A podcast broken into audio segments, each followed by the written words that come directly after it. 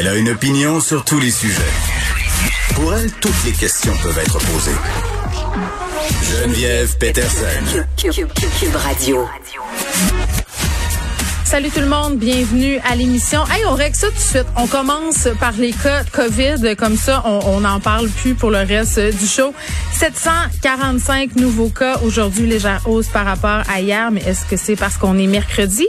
Je sais qu'il y a plus d'attentes dans certains centres à Montréal au niveau des résultats des tests pour l'avoir expérimenté euh, moi-même et pour avoir vu et entendu ça entre les branches. Je pense qu'il y a beaucoup de gens qui vont se faire euh, tester en ce moment. Au niveau de la vaccination, ça continue à super bien se passer on rappelle qu'aujourd'hui, ça l'ouvre, comme on dit en bon québécois, pour euh, les 25 ans et plus. Euh, puis c'est sûr qu'on va vous faire rejouer le, rap des jeunes d'ici la fin de l'émission parce qu'on aime trop ça, il faut se gâter. Seb étant un génie créatif absolument incroyable. L'été ah, tu me gâtes. L'été s'annonce mieux que l'été passé. C'est comme on l'appelle la semaine des jeunes. Je veux faire un appel à tous les jeunes du Québec. Là, La semaine des jeunes. Euh, vaccinés, euh, ça rime avec liberté, ça rime avec solidarité, ça rime surtout avec bel été. Le vaccin, c'est essentiel pour avoir un bel été. La semaine des jeunes. ça part tellement bien l'après-midi. Euh, je suis même pas jeune puis ça m'interpelle. C'est peut-être ça le problème. Donc, euh, bon, trêve de plaisanterie, là, la vaccination qui s'ouvre pour les 25 ans. Et plus aujourd'hui, on va continuer à descendre euh, comme ça. Aujourd'hui, à l'émission, euh, nouvelle qui est tombée hier, la mort de Bernard Lachance. Je ne sais pas si vous le connaissez. Moi, avant l'année dernière, je ne le connaissais pas. Cet homme-là qui est décédé hier, il allait avoir 47 ans, décédé du VIH, mais il niait l'existence même de la maladie. Il niait, en fait, l'existence aussi de la COVID il a fait beaucoup de vidéos YouTube pour en parler, pour dire que tout ça, c'est un complot de Big Pharma. Et il avait arrêté sa trithérapie depuis des années, se soignait avec des produits naturels. Donc, c'est d'une tristesse sans nom, à mon sens, là, parce que euh, depuis la pandémie, il avait, euh, si on veut, réussi à se ramasser un certain public au sein de la sphère euh, complotiste. Et il y a vraiment des gens qui, qui croyaient à ce qu'il disait. Et on parlera un peu plus tard avec sa sœur. Parce que, bon, bien entendu, là, c'est un sujet qu'on a abordé quand même quelques fois.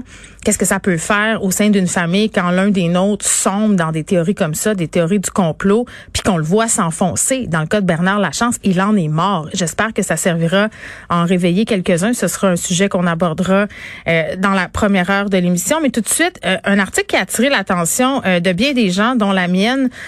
puis j'avais envie de dire un article qu'on attendait, dans ce sens où c'était prévisible.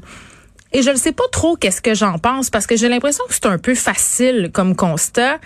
Euh, de dire que la pandémie aurait pu être évitée, selon plusieurs experts qui sont cités dans cet article, entre autres des experts indépendants mandatés par l'ONS, euh, qui décrivent la pandémie comme un véritable Tchernobyl du 21e siècle. On sait que la catastrophe de Tchernobyl, catastrophe nucléaire, est due à une erreur humaine, des gens qui ont trop attendu, des gens qui ont pu laisser aller, qui ont été aussi des jours dans le déni.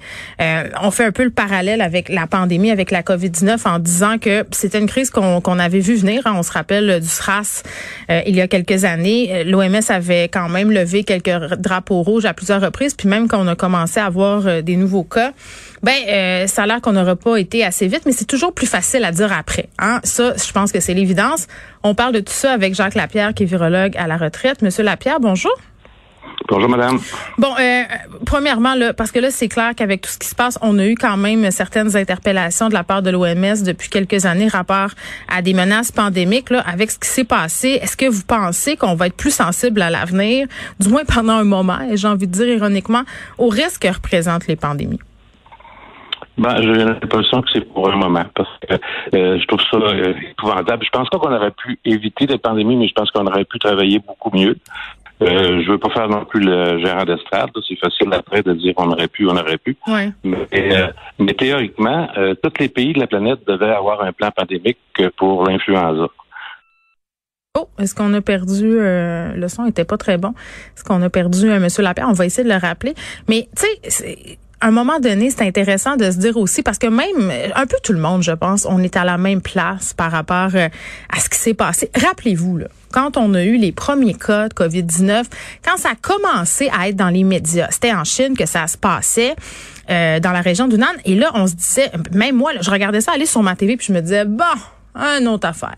Hein? Un autre virus. Parce que moi, j'ai bien gros paniqué hein, pendant l'épisode du H1N1, là, pour vrai, parce que je, me disais, bon, ben cette grippe-là, c'est dangereux. J'étais allée me faire vacciner, oui, au stade olympique, une, première fois. J'étais enceinte de ma fille.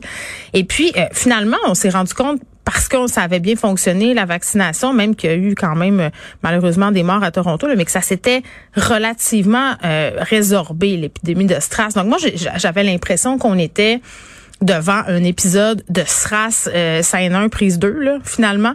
Euh, puis j'ai vraiment pendant quelques semaines au début de la pandémie regardé ça aller. Je pense un peu comme tout le monde en se disant ben écoute on va voir euh, ça va rester en Chine puis je me disais ben est-ce que ça va se rendre jusqu'ici? Puis je pense que ça a été l'erreur de bien des gens. Puis je pense qu'on a aussi évoqué à plusieurs reprises et c'est évoqué euh, dans l'article aussi dont il est question ici, les experts indépendants de l'OMS qui disent que la Chine a été très très longue à sonner l'alarme. Bon, euh, ils ont construit un hôpital en six jours.